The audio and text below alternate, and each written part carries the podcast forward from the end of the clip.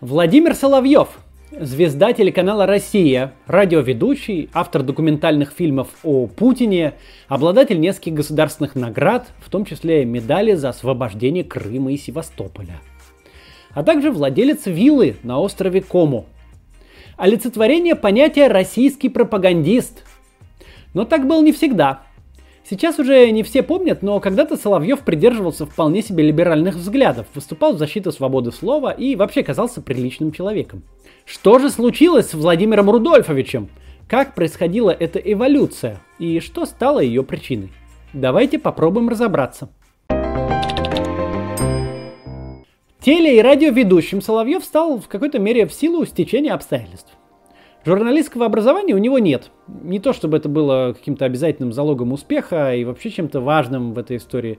Но я просто упоминаю об этом как о факте. Он окончил Институт стали и сплавов, потом аспирантуру Института мировой экономики и международных отношений. Вскоре после окончания учебы занялся бизнесом, консультировал строительные компании, производил дискотечное оборудование вроде как. Владел агентством по трудоустройству. Может, со временем Соловьев и стал бы бизнес-магнатом, но тут в его жизни появилась Наталья Синдеева. Это был 96 год. Синдеева со своим мужем Дмитрием Савицким тогда занималась первым своим детищем радиостанции «Серебряный дождь». По понедельникам и пятницам в эфире было «Хмурое утро» Александра Гордона, а по вторникам, средам и четвергам выходила передача «Английский с улыбкой». Однажды его ведущая заболела, и нужно было срочно найти замену – причем э, человек должен был свободно говорить по-английски. Среди сотрудников радио такого не нашлось, и тогда кто-то посоветовал просто своего знакомого. Им и оказался Соловьев. Делать было нечего, решать надо было срочно, согласились не глядя, и на следующее утро Соловьев уже был в эфире. Как вспоминала Синдеева, заочное впечатление он произвел прекрасное. Остроумный, образованный человек, э, прекрасно говорит по-русски и по-английски. Well, first of all, I have to say that if you'd like to speak English, you don't have to fight temptation, just speak English. Умело строит диалог со слушателем, позитивный, веселый, полный антагонист Гордону. А Сандеева с Савицким как раз а, тогда искали еще одного ведущего, который бы уравновешивал и дополнял бы Гордона. И вот вроде бы он найден. Правда, когда они познакомились с Соловьевым лично, то несколько опешили от несоответствия заочного впечатления реальному – Соловьев согласился выходить в эфир три раза в неделю, причем был готов делать это даже бесплатно, так понравилось. Так появилась передача «Соловьиные трели». Для «Серебряного дождя» это был звездный рывок. Новый ведущий оказался не менее харизматичным, чем Гордон. У каждого из них появились преданные поклонники, слушатели разделились в своих симпатиях. И тут как раз антагонизм сыграл очень удачно. За популярностью притянулись и рекламные контракты. Рекламодатели хотели встать со своим роликом в передачу Соловьева. Через некоторое время Гордона позвали на ОРТ, это нынешний Первый канал, вести передачу «Процесс». И он привел за собой Соловьева. «Процесс» — это такое ток-шоу на общественно-политические темы. Формат передачи строился на противостоянии ведущих. Они всегда выступали на противоположных позициях. Кто на какой определялся по жеребию. Мизантропичного Гордона многие сразу не взлюбили, так что Соловьев с его имиджем гедониста оказался в выигрышной позиции – Постепенно он стал известным человеком, даже, можно сказать, звездой. Все же телевизионная аудитория не сравнится с аудиторией радиостанции. Как бы то ни было, передача продолжалась недолго, около двух лет всего. В 2001 Гордон решил снять ее с эфира. Что там случилось, доподлинно неизвестно, но факт в том, что сейчас Соловьев и Гордон терпеть друг друга не могут. Синдеева тоже винит себя за появление Соловьева в эфире, но она высказывается более определенно. По ее словам, в какой-то момент он перестал быть просто ведущим «Серебряного дождя». Он стал играть свою игру. Завязывал знакомство с политиками, стал отрабатывать в эфире «Серебряного дождя» коммерческие заказы и политические наезды. Синдеева пыталась убедить Савицкого, что Соловьева надо снимать с эфира, но финансовые соображения перевесили. Все же передачи Соловьева тогда приносили хорошие рекламные контракты. В итоге это стало одной из причин, почему Синдеева ушла с «Серебряного дождя». Зато потом она организовала телеканал «Дождь». Так что хорошее дело Соловьев тоже сделал, пусть и невольно. В 2001 году случился разгон НТВ. Вкратце напомню предысторию. Когда-то давно НТВ был лучшим российским телеканалом. Звездный состав ведущих журналистов, крутейшие передачи, которые мы до сих пор помним, например, «На медни» и «Куклы». Голливудские фильмы в собственном закадровом переводе и даже эротические программы, которые они стали показывать одними из первых. В общем, НТВ реально тогда задавал планку качества для всего российского телевещания и был очень популярен у зрителей. Но главной темой, конечно, оставалась политика. С самого начала НТВ позволяла себе непатриотичную, по мнению многих, позицию. Например, критически освещала войну в Чечне. Плюс на это наложилось противостояние Владимира Гусинского, которому принадлежал НТВ, и Бориса Березовского, который был связан с телеканалом ОРТ. Тем временем президентом стал Владимир Путин, с которым у НТВ отношения тоже не задались. Что неудивительно, в эфире его резко критиковали и даже высмеивали.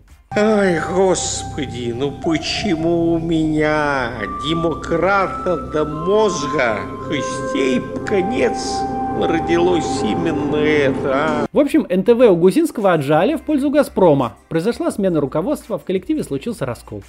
В обществе восприняли это как покушение на свободу слова.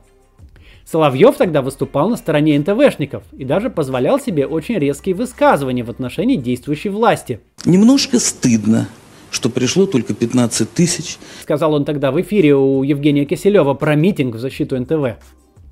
Да, тот самый Соловьев, который спустя 15 лет назвал людей, вышедших на протесты против коррупции, вечными двумя процентами дерьма. То есть вечные 2% дерьма. И вот эти 2% дерьма считают, что они здесь власть? В конце 90-х, начале 2000-х Соловьев работал параллельно на нескольких телеканалах. ТНТ, ОРТ, ТВ6, ТВС, НТВ. На ТВ6, кстати, он попал благодаря тому самому выступлению Киселева, как говорят. Именно на этот канал тогда перешли старые НТВшники. Большая часть соловьевских передач того времени, как, впрочем, и сейчас, были посвящены общественно-политической жизни – только тогда Владимир Рудольфович, по-видимому, придерживался более широких взглядов. Среди его гостей были и оппозиционные политики, и общественные деятели вроде Немцова или Политковской, и деятели культуры, такие как Лев Лещенко, или легендарный переводчик кино Леонид Володарский. Параллельно с журналистикой Соловьев занимался общественной деятельностью. В 2002 году по приглашению Эллы Памфиловой он э, вошел в комиссию по правам человека при президенте. Но мутные воды политики все больше его захлестывали – в 2004 году случилась одна такая очень мутная история, о которой Соловьев рассказывает в книге «Русская рулетка. Заметки на полях новейшей истории». Березовский, который тогда уже жил в эмиграции в Лондоне и мечтал выбрать своего президента вместо Путина, якобы предложил Соловьеву стать этим кандидатом. Но это еще не все. По плану Березовского, как пересказывает его Соловьев, надо было убить одного из кандидатов, чтобы пошатнуть слишком высокий рейтинг Путина. Принести, типа, как он говорил, сакральную жертву. Должен ли это был э, быть сам Соловьев или кто-то из других кандидатов, например, Немцов или Хакамада, до конца Соловьев не поясняет. В любом случае, как он говорит, он отказался от участия в этом. Конечно, его рассказ можно делить на 10. В общем, с Березовским типа не сложилось, альтернативой Путину Соловьев не стал. Но не страшно. Уже в 2005 году он принял участие в учредительном съезде движения «Наши», созданного администрацией президента – вам тоже, наверное, показалось, что это довольно резкая смена взглядов и своего позиционирования из независимого журналиста в учредителя провластного движения «Наше». Ну что ж, видимо, бывает. Или это были не убеждения вовсе, а какие-то другие соображения. Может быть, более меркантильные.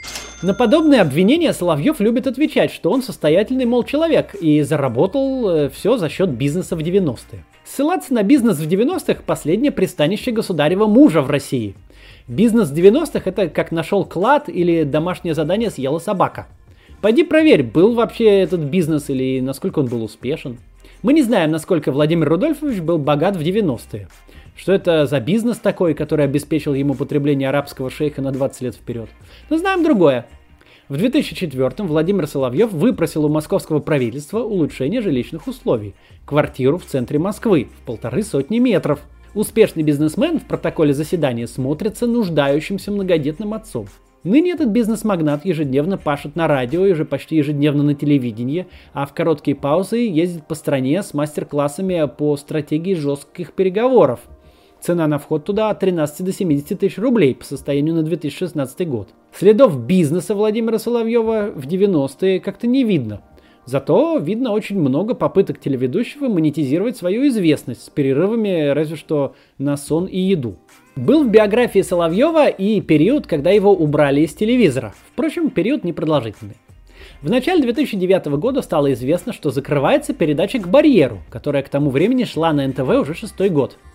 Это было что-то вроде словесной дуэли политиков из противоположных лагерей. Передачу критиковали за то, что в ней выступают все время одни и те же люди.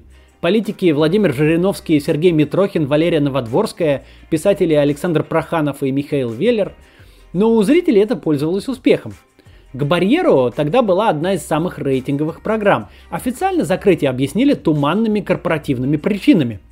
Митрохин предположил, что накопилось большое количество претензий к Соловьеву, к тем, э, кого он приглашал, и к тому, что они говорили.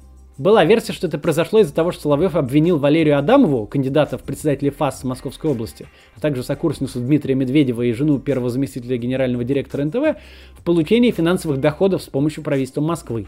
Сам Соловьев сказал, что с экрана его убрали люди из администрации президента за то, что он говорил о неблаговидных поступках. Впрочем, опала продлилась недолго, и уже в 2010 году Соловьева пригласили на телеканал «Россия», на котором он благополучно работает до сих пор. Если проследить высказывания Соловьева на одну и ту же тему на протяжении нескольких лет, можно увидеть замечательные метаморфозы. Вот, например, посмотрим об его отношении к Украине и к Крыму – вот 2008 год. Что любой человек, который на полном серьезе попытается осуществить такого рода акт, является преступником, притом я не могу себе представить, какого размера. В Украине живут братские нам абсолютно по духу, по крови, по общей истории люди. Ну, с этим, кстати, сложно не согласиться, это правда. Теперь 2013 год о возможном присоединении Крыма. Обсуждается ли возможность возврата Крыма России? Да не дай бог. А как вы себе это представляете? Потому что, во-первых, нет никакого юридического основания. Я понимаю вопрос. Не дай бог, а зачем вам Крым? А вот 2014 год, после того, как государственная направленность изменилась в этом вопросе. Этот день мы приближали как могли. Крым и Севастополь снова в составе России. Историческая справедливость восторжествовала. Такого еще много, но вот, например, еще о Путине. Ты можешь выбирать и можешь не выбирать. Не президенту Путину этого лишать. А в 2015 выпускает фильм «Президент», освещающий главные вехи царствования Владимира Владимировича, естественно, в очень правильном и позитивном ключе. Как же все-таки Соловьев превратился в пропагандиста и почему с ним это случилось? Можно было бы сказать, что к этому подтолкнула та авторитарная система, которая сложилась в нашей стране, где инакомыслие подавляется, а идейно правильная точка зрения поощряется где действует даже не цензура, а самоцензура. Какая-то доля правды в этом есть. Действительно, для людей, подобных Соловьеву, условия создаются благоприятные и получают очень много ресурсов в свои руки, популярность и деньги, конечно. Только дело, конечно, не в системе, а в человеке. Как показывает история, есть люди, прекрасно себя чувствующие при любом режиме. Вспомнить хотя бы Сергея Михалкова, автора текста сталинского, брежневского и путинского гимнов России. Соловьев, похоже, из этого же разряда. Вот увидите, в прекрасной России будущего он тоже найдет себе теплое местечко. Система-то для всех одинаковая, только почему-то Соловьев, Киселев и Норкин чувствуют себя в ней как рыба в воде. А Парфенов, например, оказывается за бортом. Ну то есть как он за бортом официального телевидения, зато прекрасно чувствует себя в Ютубе и продолжает снимать отличные фильмы. Например, продолжает ту же самую серию на Медне. Вот посмотрите и подпишитесь на него, если вы не в курсе, кстати. Интересно, я смотрю. Но Парфенов, он э, в хорошей ситуации. Все-таки он давно в профессии успел заработать имя и репутацию, работая на адекватном телевидении. А многие более молодые или не столь удачливые журналисты вынуждены выбирать между хорошими заработками и совестью. И наверняка не всем из них этот выбор дается так же легко, как Владимиру Рудольфовичу. Здесь мы остановимся на небольшую некоммерческую вставку по моей инициативе одного адекватного и, с моей точки зрения, очень полезного и нужного СМИ. Есть такой сайт Медиазона. Они считают, что политика и общественная жизнь в России постепенно перемещается в суды. К сожалению, это правда. И не только в суды, но и вообще в тюрьмы и в колонии. И вот Медиазона, главная СМИ России, пишущая о судах. Они пишут как о резонансных процессах, так и о не очень заметных. Прямо онлайн и оттуда ведут. Также они пишут о положении дел в колониях и о пытках там поднимали темы. Сайт создали Надежда Толоконникова и Мария Алехина. Они тогда вышли из тюрьмы после заключения по делу Pussy Riot, и тогда вот решили, что освещать эти вещи необходимо и очень важно. И вот с тех пор и пишут. На днях они выпустили совершенно бомбический материал о смертности медиков от коронавируса в России. Они подтвердили 186 смертей медиков. И оказалось, что это в 16 раз больше, чем в других странах.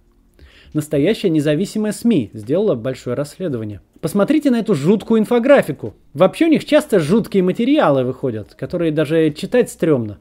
Но нужно это делать. Существуют они в основном на частные пожертвования. Зайдите на их сайт, почитайте, подпишитесь на них в соцсетях.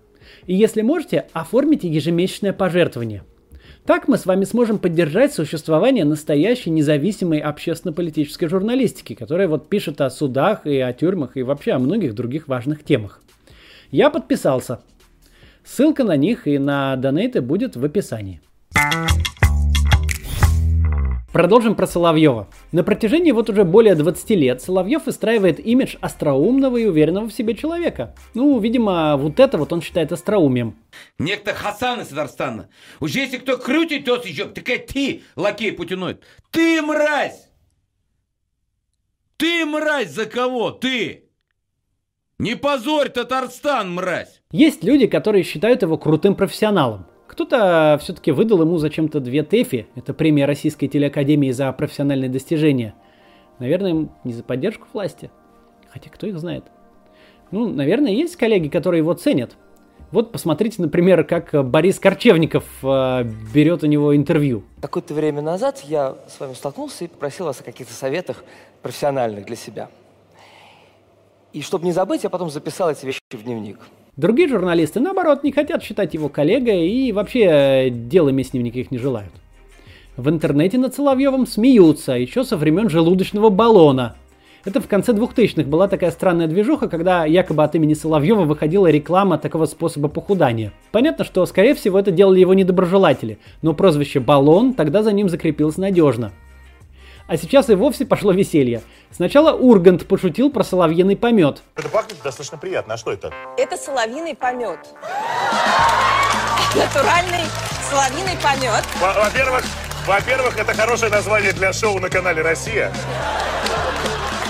Потом Гребенщиков выпустил свою замечательнейшую песню. Вечерний водозвон, вечерний водозвон, подлинный труженик наших времен.